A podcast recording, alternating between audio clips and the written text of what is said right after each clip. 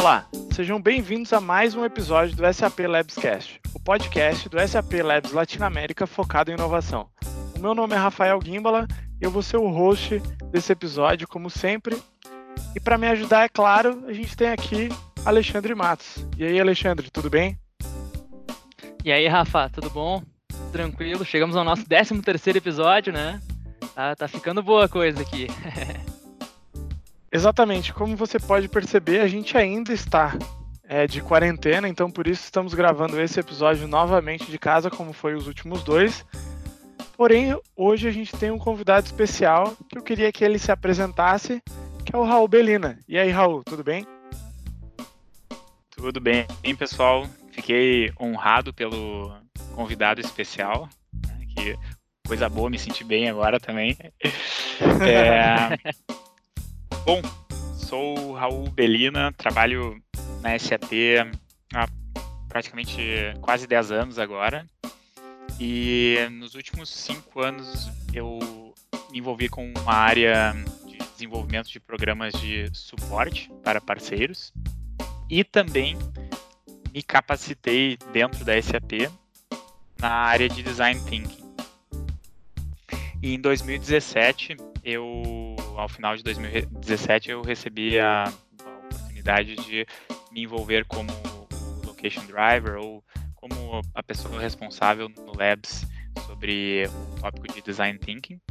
E atualmente venho performando essa atividade então aqui no Labs como não só coach, mas também como uh, location driver para o tópico de design thinking. É isso mesmo. É, o tema de hoje do episódio é sobre design thinking, por isso que a gente tem o Raul aqui. Então fique bem à vontade, sente-se aí confortável que está começando mais um SAP Labscast.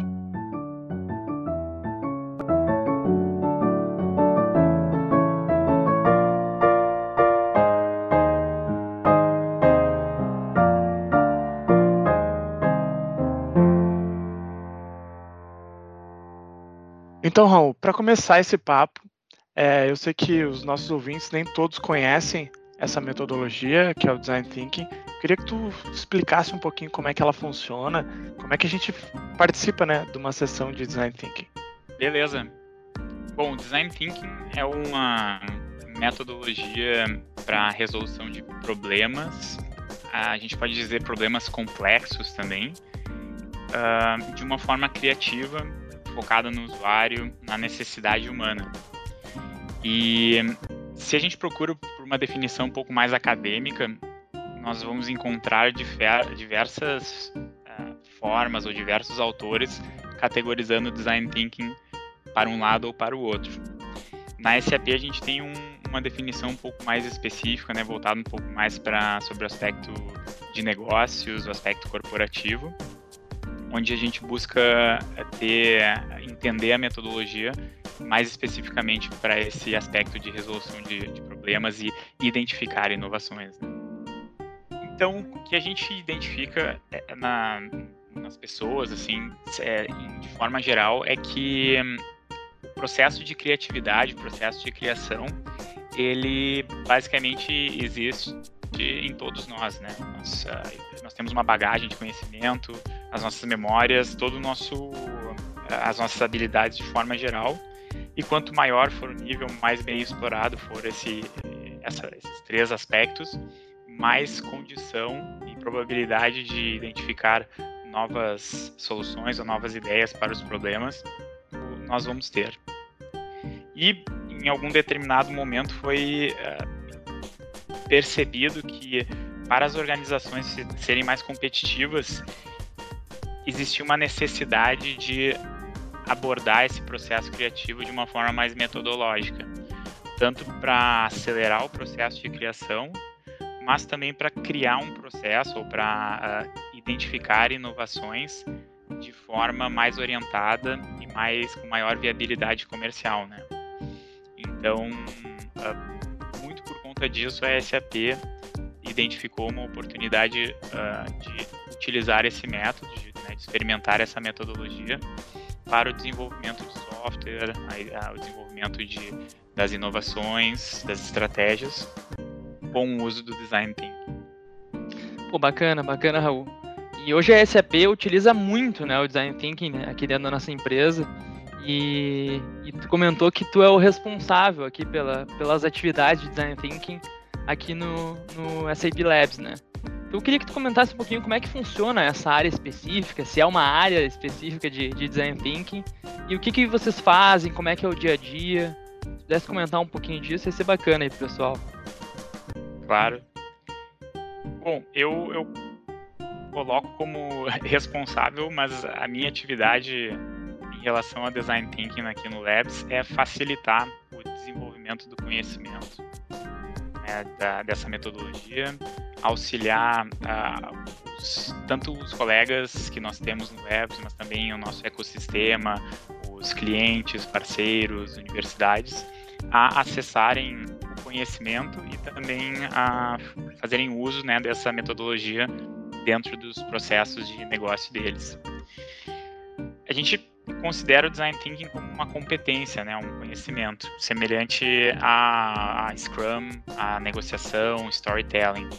Então, no Labs, o que nós fazemos, o meu papel em conjunto com a comunidade de design thinking, é de desenvolver a competência, né, desenvolver o, o conhecimento e cada colega que aprende a utilizar a metodologia tem a oportunidade de aplicar isso nos, no, nas suas áreas de trabalho, seja para projetos, para desenvolvimento de produtos, da própria estratégia né, de cada área. Acho que um exemplo que eu posso mencionar é, diretamente é o uso da metodologia, por exemplo, na nossa área de suporte ao produto, onde algumas vezes as equipes utilizam a metodologia para identificar uma nova forma de realizar um processo oferecer algum tipo de experiência nova para, para os clientes. Né? Eu tenho uma pergunta é, em relação ao design thinking, principalmente no âmbito global na SAP. É, como é que tu vê, assim, é, eu sei que aqui no Labs a gente utiliza muito, eu já participei de várias sessões e com diferentes propósitos, mas na SAP global, assim, como quão é difundido igual aqui no Labs? A SAP ela tem uma organização global de design thinking, é uma, uma área onde algumas pessoas trabalham especificamente com um tópico e as quais buscam promover esse conhecimento dentro das, das uh, diversas locações que a SAP tem. Então, uh, como vocês já sabem, uh, e as pessoas que nos escutam também sabem, a SAP é uma empresa muito grande em algumas locações esse conhecimento ele foi difundido de, uma, de, de formas diferentes. Por exemplo, aqui no Labs a gente, no momento que foi capacitado alguns bons anos atrás, os colegas eles trabalharam bastante em propagar esse conhecimento dentro da nossa organização aqui. Mas isso pode ser diferente em outras, em outras locações da, da SAP, uh, ah, se a gente olha numa perspectiva global, né? Existe uma área da SAP uh, que se chama SAP App House. Se, se, os colegas que nos escutam quiserem buscar isso na internet, tem um endereço específico para App House, onde a SAP criou uma área que trabalha mais engajamento com clientes e, a, e o oferecimento de alguns serviços que utilizam a técnica de design thinking, seja para desenvolvimento de produto, para criação de estratégias de inovação na empresa, para, uh, enfim, de, redesenhar os ambientes de, de, trabalho das organizações. E é muito interessante, é muito legal. Assim, aqui em São Leopoldo a gente trabalha de, de uma forma, uh, a gente não tem uma área mas a gente tem essa competência desenvolvida em cada, na grande parte das, das áreas de trabalho, né, das linhas de negócio aqui do Labs. O que eu acho interessante é que aqui em São Leopoldo, é, os coaches, é, como tu falou, é um part-time role, né? Então, ou seja, a pessoa faz isso é, além da sua core task ou além do seu trabalho. Então, tem uma iniciativa delas já e isso influencia bastante no quanto elas querem trabalhar com isso, né? Porque todos ali são voluntários. É, esse coach. Tu podia falar um pouquinho mais sobre o grupo, quantas pessoas tem, é, como é que funciona essa parte? Nós consideramos uh, o, né, o, grupo de coaches como os colegas que já passaram, né, os funcionários, funcionárias do, do Labs, que já passaram por todo o currículo de treinamento da metodologia, né. Então, a gente tem atualmente aproximadamente 100 pessoas que já realizaram o currículo e uma expectativa da, né, da nossa organização ou da, da área de design thinking é, é que esses colegas eles propaguem o conhecimento nas suas áreas, né, utilizem a metodologia para resolução né, de desafios, para para o que quer que seja relevante dentro da área e também que facilite as, os colegas de trabalho a acessarem esse, a, essa competência, né? Então, não, nós não realizamos assim um acompanhamento específico com cada colega, como que esse colega vem trabalhando a metodologia, mas a gente espera que esses colegas trabalhem de fato e, tenham, executem isso dentro das suas áreas de trabalho de alguma forma motivo principal é que a gente identifica na metodologia uma série de benefícios, né? tanto para a criação de uma solução que seja mais assertiva, né, ou mais ligada de fato à necessidade daqueles que são beneficiados por ela, ou por exemplo um processo de criação dessa solução de uma forma mais criativa, mais divertida, né? DT, ele além de, de ser uma metodologia né, de resolução de problemas, ele também aborda aspectos de, da facilitação em si. Então, da facilitação de uma dinâmica uh, com dinâmica mais fluida, mais divertida, que muitas vezes pode parecer um pouco, uh, como eu poderia, um pouco fútil o uso de alguns métodos, mas no final esses métodos ele tem, eles são fundamentados justamente para gerar um impacto tanto no, na experiência quanto no resultado de uma, uma solução. É, sabe que, Raul, que eu tenho um, um, amigo que ele é facilitador, ele trabalha com diversas técnicas para facilitação de grupos, ele sempre diz isso, né? A gente ainda não, não, não ligou os pontos, mas a facilitação ela consegue trazer um resultado muito bacana uh, em termos de, de, de qual entregável sai daquele grupo, né? Daquela construção, daquela resolução do problema. Às vezes a gente acha que é só um processo bacaninha, divertido ali, né? Mas nós não sabe que isso realmente traz um resultado. Exato, exatamente. Existem uns benefícios meio indiretos uh, que a gente uh, sabe que existem no momento de aplicação da metodologia. É difícil assim de uh, explicar quando a pessoa, né, quando a pessoa, a própria empresa não, não conhece diretamente ou não entende os benefícios, mas depois de passar pela experiência, normalmente isso fica um pouco mais claro. Fica mais claro, né? Perfeito. É. Como é que funciona para uma pessoa hoje uh, que quer ser voluntária, quer ser um DT Coach? Como é que ela faz hoje na SAP? Nós temos aqui em São Leopoldo uma equipe de, de treinadores, né?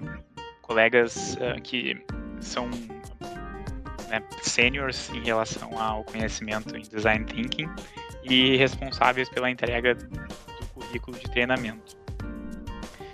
O objetivo que a gente tem é de, em cada área, buscar ter pelo menos um coach ou em, em áreas que, né, tem um número maior de pessoas, a gente busca ter pelo menos um coach, justamente para auxiliar essa área na, ou contribuir com o conhecimento de design thinking uh, na resolução de desafios da, da área de trabalho. Como o Labs ele aumentou muito nos últimos anos em relação ao número de funcionários, nós buscamos é, anualmente realizar um processo de recrutamento. Então a gente no início do ano convida os coaches, uh, perdão, convida né, os funcionários para aplicarem. A gente realiza um processo de seleção, né, de recrutamento, com alguns critérios como aprovação gerencial, um comprometimento né, de realizar a metodologia, de aplicar e contribuir com a metodologia na área, a motivação, enfim. E a partir disso, nós realizamos aí o, o currículo, nós executamos treinamentos para capacitar os colegas que foram selecionados. É, eu tenho uma pergunta que eu não sei se tu vai poder responder, mas eu vou fazer mas mesmo assim. É, a gente aqui no Labs, na infraestrutura do Labs, é, a gente tem uma sala específica para design thinking, certo? Então, ela tem quadros flutuantes, tem é, mesas mais altas, cadeiras específicas e tal, e várias outras coisas. Porém, como o Labs cresceu muito, e principalmente a metodologia difundiu bastante, a gente tem uma concorrência por essa sala muito grande. Porque a gente, como tu deve saber, né, para é, buscar essa sala tá já difícil, porque realmente acontece muitas sessões, a gente acaba usando algumas outras salas, claro que tem alguns, tem alguns recursos, não todos. E a previsão do nosso prédio ser construído, nosso prédio novo, é, é para final do ano que vem, né? Não sei como é que uhum. tá essa história, mas eu queria saber se tu pode primeiro responder essa pergunta, mas então teremos novas salas de design thinking uh, no prédio novo ou vai haver alguma outra mudança que tu pode uh, falar pra gente? Na fase 3, devemos nós vamos ter uma sala de design thinking nova. Serão duas salas, então uma a que nós temos atualmente e a sala nova de design thinking que vai seguir os mesmos formatos, a mesma estrutura de, de trabalho. Eu posso mencionar rapidamente aqui como que funciona, são uh, mesas, todas as mesas reajustadas com ajuste de altura, as cadeiras, elas não são cadeiras uh, confortáveis, por, né, isso faz parte da metodologia, né, o fato de não termos cadeiras confortáveis faz com que as pessoas não permaneçam muito tempo em uma mesma posição e isso auxilia no, na movimentação, na, na no, é, no, estado mais ativo que aquela pessoa vai, vai se encontrar. Então, cada elemento da sala de design thinking tem uma existe uma lógica específica. A gente também busca, né, não somente na sala de design thinking, mas no, nas salas de trabalho, é utilizar um ambiente que seja mais dinâmico porque justamente existe esse benefício, né? A gente sabe que o benefício de diferentes métodos de trabalho geram resultados mais eficientes. Então, algumas reuniões podem utilizar mesas, outras reuniões vão utilizar quadros, outras reuniões precisam do espaço completamente aberto e assim por diante. Bom, Hoje a gente está vivendo um momento bem curioso, né, no mundo, que é esse momento de isolamento social devido a essa pandemia do Covid-19. E a gente está tendo que se adaptar em várias coisas do dia a dia, né? Várias atividades que a gente faz no trabalho, inclusive a gravação desse podcast aí. A gente continua as gravações, mas agora à distância, né? Uh, mas eu queria te perguntar, Ru, como é que como é que está sendo as, a, essas atividades de sessão de design thinking? Elas estão acontecendo virtualmente? Como é que que, que muda nesse processo? Cara, essa é uma ótima pergunta, porque é um processo de aprendizado para nós como coaches e, de certa forma, para todos os colegas que estão envolvidos, né, tanto na execução quanto na participação de uma dinâmica uh, de design thinking virtual. Essencialmente, a gente pode, eu acho que eu posso dizer que o valor do design thinking uh, de uma dinâmica é na é no, no, aspecto presencial das pessoas estarem presentes, né, dessa troca de, de conhecimento, essa intensificação da, da relação durante a sessão.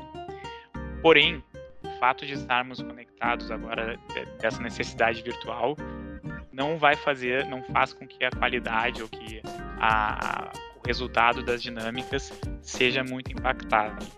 Porque nós temos uma nós fazemos uso também de ferramentas que possibilitam a, a execução de dinâmicas virtuais de design thinking. E aqui no Labs, que felizmente alguns colegas coaches já estão fazendo, e a gente vai promover mais isso nos próximos, no próximo mês especificamente, é exatamente a execução de dinâmicas, né, de, tanto reuniões quanto dinâmicas de design thinking virtuais, como fazer, quais são as ferramentas ideais, boas práticas e assim por diante. Então a gente está estruturando esse pacote né, de sessões para ajudar o pessoal a conseguir dar continuidade nas atividades, uh, mesmo de forma remota. Pô, muito bacana. É, eu vi que tem algumas, algumas ferramentas que estão auxiliando bastante nesse processo, né? Eu, inclusive, semana Sim. passada participei de um, de um processo de, de design thinking que foi virtual e, e, achei bem interessante, assim, claro que é bem diferente desse, desse processo presencial, né? Como tu disse, acho que o papel do facilitador ele aparece bem mais nesse processo presencial e, uhum. e facilita toda esse, essa construção do grupo. Mas achei bem interessante e, e, vi que surgiu um resultado bem bacana dali mesmo, mesmo sendo virtual, né? Uhum. Sim, eu acho que o, o, um aspecto interessante da, do presencial versus virtual é o, aquela questão da, das pessoas estarem de fato presentes, uh, conscientemente né, presentes na, na dinâmica. O que, eu quero dizer com isso? Que quando a gente está numa sala, eu, é muito mais fácil para mim, como, coach, como facilitador, buscar garantir que os colegas uh, que estão participando ali estejam focados, trabalhando na, né, naquela etapa do processo, naquela tarefa que eles precisam executar. Eu sei qual colega está trabalhando, qual colega está desfocado, olhando no celular ou, algo nesse sentido. Quando a gente está virtual, é um pouco mais difícil de eu conseguir ver isso, né? Por exemplo, eu não sei se vocês agora estão olhando o Instagram ou estão dando atenção a esse pobre colega que vos fala. Não, brincadeira. Mas, é... Mas a gente acaba tendo um pouco menos de visibilidade, né? E é, a distração é um pouco mais fácil, né? O, o desconcentrar é um pouco mais fácil. Então, quando a gente trabalha de forma virtual, o grande objetivo também é fazer com que os participantes estejam engajados, interessados, e com isso a gente usa umas uns métodos né, para trazer esse engajamento na área, na, Então, é, Raul, eu queria saber, é, principalmente com uh, a tua experiência a, e falando de um podcast de inovação, eu queria que tu fizesse essa relação entre a metodologia de design thinking e a inovação, porque que eu ainda vejo, tá, em, não na SAP, mas em outros lugares onde quando a gente comenta design thinking, é, as pessoas é, achando que ainda é uma prática de networking, é, não tanto como uma, uma, metodologia que vai realmente integrar, é, entregar uma inovação para aquela organização. Isso é uma outra pergunta muito boa também, porque é um desafio grande que nós temos acho que como organização, né, SAP como um todo, de demonstrar o valor dessa metodologia. E eu acho que não só na, em outras empresas, mas eu acho que a SAP também eh, tem uma percepção, ou algumas áreas da SAP também tem uma percepção de não identificar muito valor na metodologia ou utilizar outras metodologias né, para resolução de problemas, desenvolvimento de produto e assim por diante que, que eu o que é ok, né? Acho que cada, cada área de trabalho, cada líder, cada funcionário tem a sua, a sua, a sua percepção, seu conhecimento e condição de identificar o que é mais adequado para a solução de um desafio para ou uma inovação em si. O que, é importante em relação a design thinking? Eu acho que isso é o que gera muito, uh, pode gerar muito frustração uh, conforme a realização de uma dinâmica, né, de, uma, de um projeto com a metodologia. O mais importante do design thinking está na pesquisa, na análise de dados, no levantamento de informações e na empatia com o usuário, né, com a pessoa impactada pelo problema. Esse exercício de pesquisa, de observação, entrevista, pesquisa de campo, né? Eu me colocar no lugar de um cliente, por exemplo, eu ir para utilizar um sistema da SAP, eu ir para o aeroporto e ficar na fila da compra de passagem e assim por diante. esse desafio é o maior determinante para o sucesso de, uma, de um projeto que utiliza design thinking. Por quê? Porque no momento em que eu me coloco no lugar do usuário, que eu entendo as dores do usuário e que a minha pesquisa foi bem feita nesse sentido, eu vou ter soluções, eu vou ter ideias diferentes das ideias que originalmente eu teria. Em nenhum momento eu, eu considero, eu digo que as pessoas, né, que os, né, os nossos colegas são incapazes de criar soluções. Isso é errado. Todo mundo tem condição de criar soluções. A questão é, e o design thinking vem para isso, criar soluções que resolvam as necessidades dos usuários. E quando a gente resolve a necessidade do usuário, ou cria uma solução assertiva nesse sentido, a gente está gerando mais impacto de negócio, mais qualidade. O desafio que acontece aqui é a gente ter tempo para poder fazer uma pesquisa qualificada nesse sentido. Por exemplo, eu ir até o cliente, eu entrevistar um número considerável de usuários, conforme a complexidade do problema, eu coletar dados, analisar competidores, uh, pilotar algumas, algumas ideias de forma rápida, apenas para sentir a percepção dos usuários. Então, esse elemento muitas vezes falta. Muitas vezes, uh, um cliente, por exemplo, ele tem apenas um, dois dias de tempo para poder trabalhar numa dinâmica, né, para poder executar uma dinâmica. E quanto mais tempo nós tivermos para conseguir pesquisar e entender as reais necessidades e desafios, maior vai ser o impacto da solução. Acho que esse, esse aspecto, ele, ele talvez ele explique um pouco mais essa percepção de valor em relação ao, ao design thinking.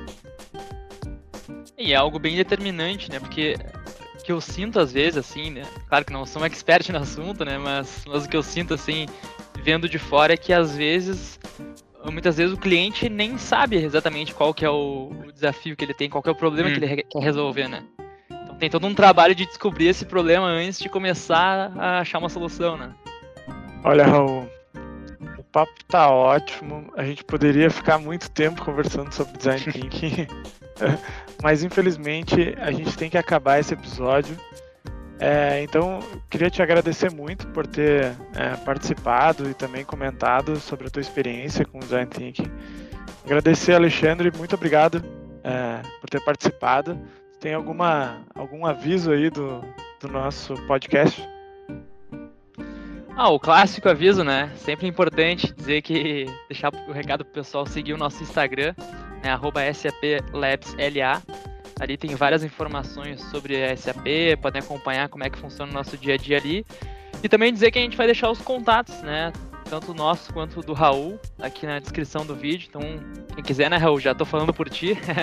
Pode te chamar ali no LinkedIn, alguma coisa assim, para conversar mais sobre o assunto. Com certeza. E ag Acho te que... agradecer também, Raul. Foi muito bom o papo. Obrigadão. E vamos em frente.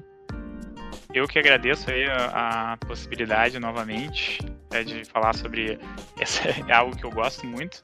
Em relação ao contato, nós temos umas algumas linhas ou algumas uh, alguns pilares estratégicos de design thinking uh, que buscam explorar engajamento com as universidades, trabalho com engajamento com clientes. Então, caso colegas externos, né, ou pessoas externas escutem e tenham interesse, fiquem à vontade em contatar, porque a gente está constantemente buscando desenvolver essas, essas atividades externas também. Tá bom. Novamente, muito obrigado, Raul, Alexandre. A gente está ficando com mais um episódio por aqui. Muito obrigado a todo mundo que escutou até agora e até o próximo SAP Labscast. Valeu!